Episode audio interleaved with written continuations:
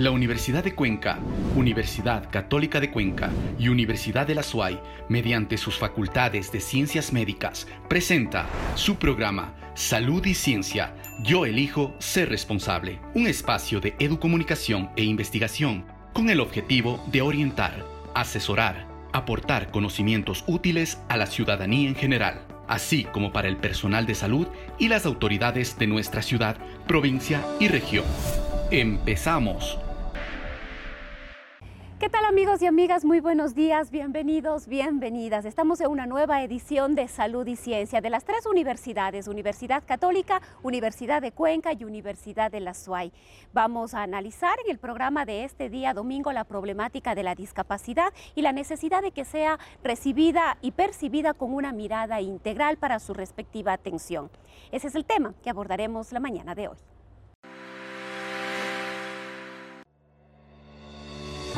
¿Sabías que...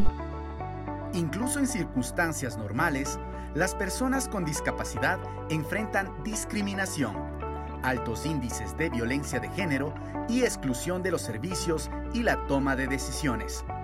Hoy en día, a medida que la pandemia de COVID-19 se extiende por todo el mundo, las vulnerabilidades y los obstáculos que enfrentan las personas con discapacidad no hacen más que aumentar.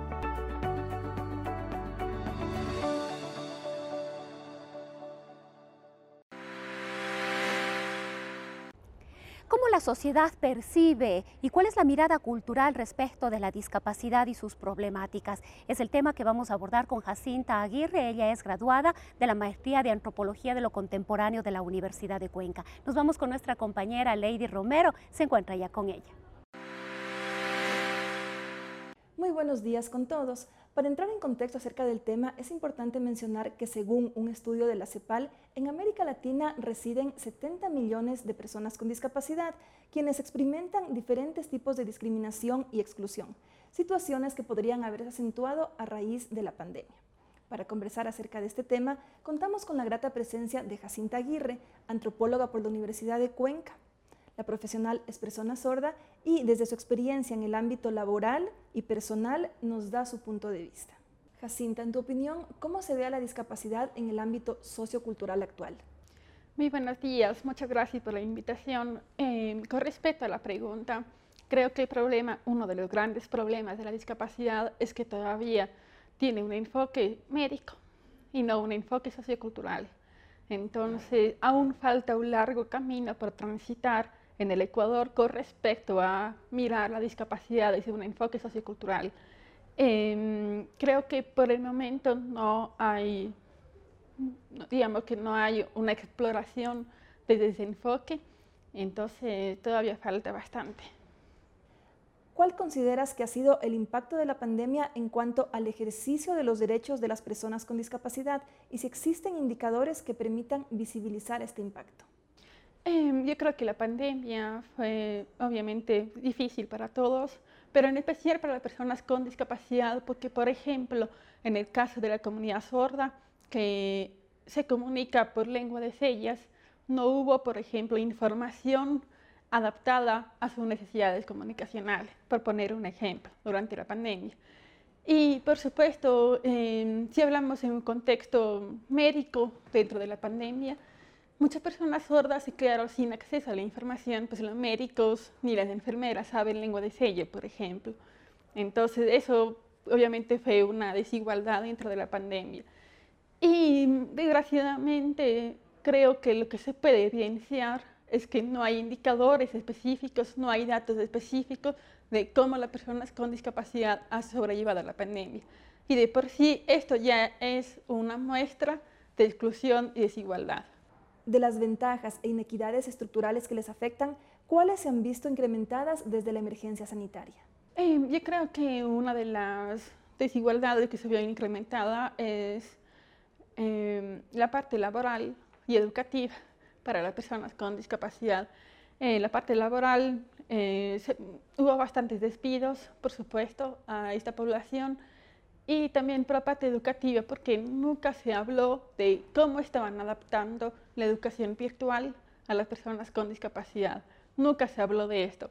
Se habló más bien de la educación eh, regular pero no se habló si hubo una adaptación para las personas no videntes, para las personas sordas, para las personas con discapacidad psicosocial y para las personas con discapacidades intelectuales. Nunca se habló de cómo adaptaron eh, la educación en ese aspecto, por ejemplo. Desde el gobierno nacional, los gobiernos locales, ¿qué políticas o mecanismos deberían implementarse para garantizar los derechos de las personas con discapacidad? Bueno, yo creo que primero sería muy interesante implementar un sistema de cuidados, un sistema nacional de cuidados de las personas con discapacidad y no solamente para, para nosotros, sino también para los cuidadores, para la familia, o sea, un sistema de cuidado nacional que extienda todo el concepto del cuidado, no como una imposición, sino como una red de apoyo y de cuidado. En, si no estoy mal, en Uruguay y en Argentina ya se ha implementado una red de cuidados, un sistema de cuidados. Y creo que eso le falta mucho al gobierno nacional, discutir los cuidados eh, como una política posible para las personas con discapacidad y sus familias y sus redes sociales. Desde la casa, desde los núcleos más cercanos, ¿qué debería hacerse para contribuir a mitigar la exclusión hacia las personas con discapacidad? Em, yo creo que lo que más importante es ah, dar información, que hace falta mucha información dentro de nuestros hogares, lo que implica tener una discapacidad y lo que implica para las personas con discapacidad. Em, yo creo que eso es lo más importante. Y segundo, em, nosotros estamos acostumbrados a cumplir con estándares de normalidad, entre comillas. Entonces, cuando una persona se sale de esos estándares, puede ser un poco chocante, pero creo que es súper importante cuestionar qué significa la palabra normalidad para nosotros, qué significa no. Y creo que ese es un primer paso interesante para empezar a mirar la discapacidad desde otra manera. En el ámbito académico, ¿consideras que es necesario un estudio de investigación sociológico o antropológico sobre la discapacidad en época de pandemia o en una crisis de salud pública ¿Qué objetivos deben plantearse? Em, yo creo que últimamente se está hablando muchísimo sobre los estudios críticos de la discapacidad dentro de la academia. Y dentro de los estudios críticos de discapacidad se ha planteado el objetivo de entender cómo la sociedad discapacita, no desde las personas con discapacidad, sino entender cómo el medio puede discapacitar. Entonces creo que es un enfoque interesante y distinto para mirar la discapacidad, no desde un enfoque, desde la lástima, desde el que no pueden hacer, sino más bien mirar cómo la sociedad y cómo sus agentes, personas, instituciones contribuyen a la discapacidad, digamos, cómo discapacita a la persona. Eso creo que sería muy interesante. Ese es uno de los enfoques de investigación que se está dando últimamente. Jacinta, para culminar este diálogo, ¿cuál sería tu recomendación para que la sociedad en general se involucre en mejorar las condiciones de las personas con discapacidad?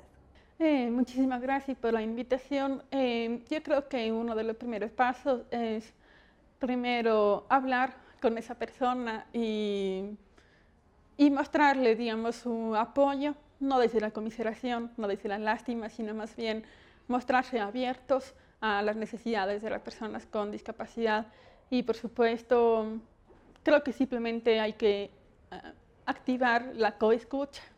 Eso es lo más importante como sociedad, activar esa parte de coescucha que nos hace falta mucho.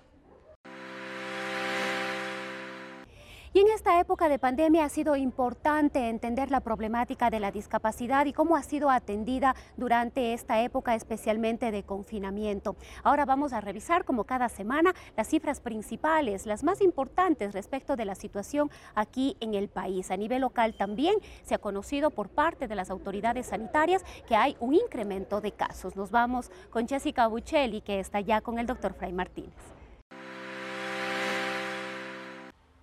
Muchas gracias Rosana, muy buenos días amigos televidentes y radioescuchas. Nos encontramos ya en la Universidad de la SUAY con el doctor Fray Martínez Reyes, quien hará un análisis de la COVID-19 en la provincia de la SUAY, con algunos datos a nivel nacional.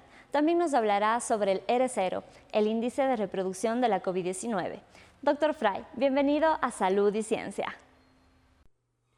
Muy buenos días. Estamos en Salud y Ciencia. Un momento, un espacio para poder analizar la información, los datos referentes a la COVID-19 en nuestra provincia, en nuestra en zona 6 y también en nuestro país. Uno de los indicadores que nos muestran cómo progresa, cómo se comporta la pandemia es el R0. El R0 señala cuántos casos nuevos aparecerán tras el contacto con una persona contagiada, de tal manera que un R0 de 1 implica que por cada persona enferma, por cada contagiado, se producirá un adicional, se producirá uno más. Un R0 de 2 nos dice que por cada caso, que por cada contagio, que por cada enfermo se presentarán dos casos adicionales y así sucesivamente. Recordemos que en su momento el R0 estaba en 2.6 y eso era lo que se consideraba estándar, un estándar a nivel mundial. ¿Qué es lo que ha pasado con el R0 en nuestro país? El Centro de Modelización Matemática de la Escuela Politécnica Nacional nos dice lo siguiente. Entre el 12 y el 18 de noviembre del año en curso, del año 2021, de las 24 provincias, 20 tuvieron un indicador sobre 1. Sucumbíos, Pastaza, Manabí, Los Ríos, Guayas, Loja, El Oro y Chimborazo superan el 1.2. En el caso de Azuay, Imbabura, Galápagos y Santa Elena están por debajo de 1, lo que nos dice que el contagio estaría bajando, quedando claros que estas tendencias son temporales y que pueden variar por algunos elementos como por ejemplo feriados o por alguna situación descenso en la tasa de vacunación, situaciones que tienen que estar a nuestro alcance, en nuestro conocimiento, para cumplir con las responsabilidades que nos dan. La mayoría de las provincias, mejor dicho, el resto de las provincias se ubicó entre 1.02 y 1.12. Ahora, estos datos corresponden al año actual. ¿Qué pasó entre la semana del 13 al 19 de noviembre del 2020, el año anterior? De las 24 provincias, 16 registraron un número de transmisión o de reproducción de casos de COVID inferior a 1. Para entonces, entre el 13 y el 19 de noviembre del 2020, Azuay, Bolívar, Chimborazo, Imbabura, Loja, Morona, Santiago, Napo y Pastaza superaron el 1. Azuay diríamos que en este año está mucho mejor por cuanto se ubica en entre las provincias que están por debajo de 1. Y eso hace que se presente el siguiente P7, el promedio de la incidencia de los últimos 7 días considerando al 23 como punto de corte. Entonces, el Ecuador está en 2 por cada 100.000 habitantes. Azuay está en 1.43 por cada 100.000 habitantes y Cuenca está en 1.7. ¿Por qué Ecuador estaba, está más alto, considerando que en las semanas anteriores estaba por debajo? Esto es porque en otras provincias, como en efecto se ha escuchado, Guayas, Pichincha, el número de casos tiende a incrementarse e incluso hay algunas variaciones en la mortalidad alerta para todos considerando de que ese comportamiento es posible que se reproduzca también en nuestro medio. ¿Qué pasa con Cañar y con Morona Santiago? Decíamos que Ecuador está en 2 por cada 100.000 habitantes, Cañar está en 1,07 por cada 100.000 y Morona Santiago en 2,33. Recordemos que Cañar era la única provincia que estaba en zona verde, en la zona 6, ¿no? Ahora estamos en la zona amarilla, todas las provincias de la zona 6. Como decimos, las medidas hay que considerarlas y tomarlas en cuenta. Notas importantes. En Ecuador, hasta el 19 de noviembre del 2021, el 92.5% de los docentes se ha vacunado totalmente contra la COVID-19. Esto implica que docentes fiscales 148.187 están completamente vacunados y eso nos da una mayor seguridad en torno al retorno a clases sin que bajemos las precauciones que corresponden. Guayaquil, en octubre y la primera semana de noviembre del 2021, se produjo un fallecimiento por día. En las últimas semanas, estos fallecimientos se han duplicado, es decir, se están produciendo dos fallecimientos por día por COVID-19. El Departamento de Estado de los Estados Unidos y los Centros para el Control y la Prevención de las Enfermedades, los CDCs, el lunes 23 de noviembre hacen una alerta sobre los países marcados con nivel 4 de riesgo por la pandemia. ¿Qué países están en este nivel? Se habla de Bélgica, de Croacia, de Hungría, de Austria y de los Países Bajos, pero son un total de 75. Estos tienen una incidencia de más de 500 casos por cada 100.000 habitantes en los últimos 28 días. Angela Merkel en Alemania manifestó que la situación es ya dramática, las restricciones no son suficientes y se podría adoptar nuevas medidas similares a, las emprendidas por otros países de Europa. Dinamarca ha experimentado en la última semana un incremento de casos con alrededor de 4.000 infectados por día. Esta información la puntualizamos aquí porque es una alerta para que nosotros no bajemos la guardia, para que tengamos la responsabilidad suficiente para utilizar la mascarilla, el distanciamiento social y el lavado de manos, considerando que se viene en un mes de reuniones sociales, de programaciones y nosotros tenemos que eh, eh, puntualizar las precauciones, eh, fortalecer las precauciones para evitar brotes, rebrotes y poner en apuros a los servicios de salud. Muchas gracias por su atención. Agradecemos al doctor Fry por la valiosa intervención de este día domingo. A continuación daremos a conocer los datos estadísticos emitidos por el Ministerio de Salud Pública.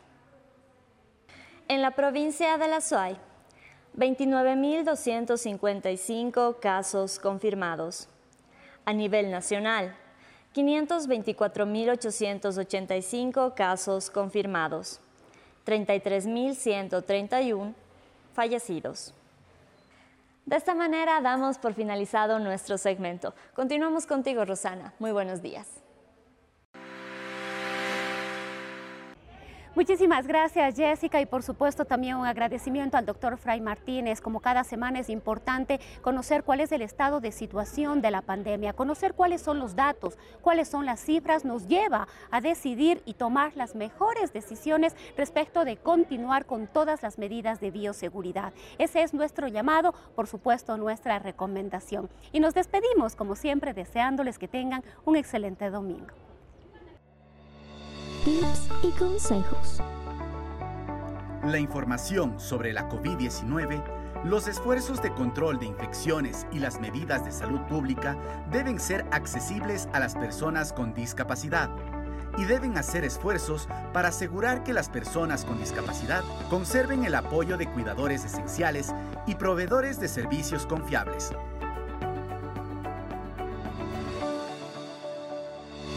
La Universidad de Cuenca, Universidad Católica de Cuenca y Universidad de la SUAY, mediante sus facultades de ciencias médicas, presentó su programa Salud y Ciencia. Yo elijo ser responsable. Un espacio de educomunicación e investigación con el objetivo de orientar, asesorar, aportar conocimientos útiles a la ciudadanía en general, así como para el personal de salud y las autoridades de nuestra ciudad provincia y región. Hasta una próxima oportunidad.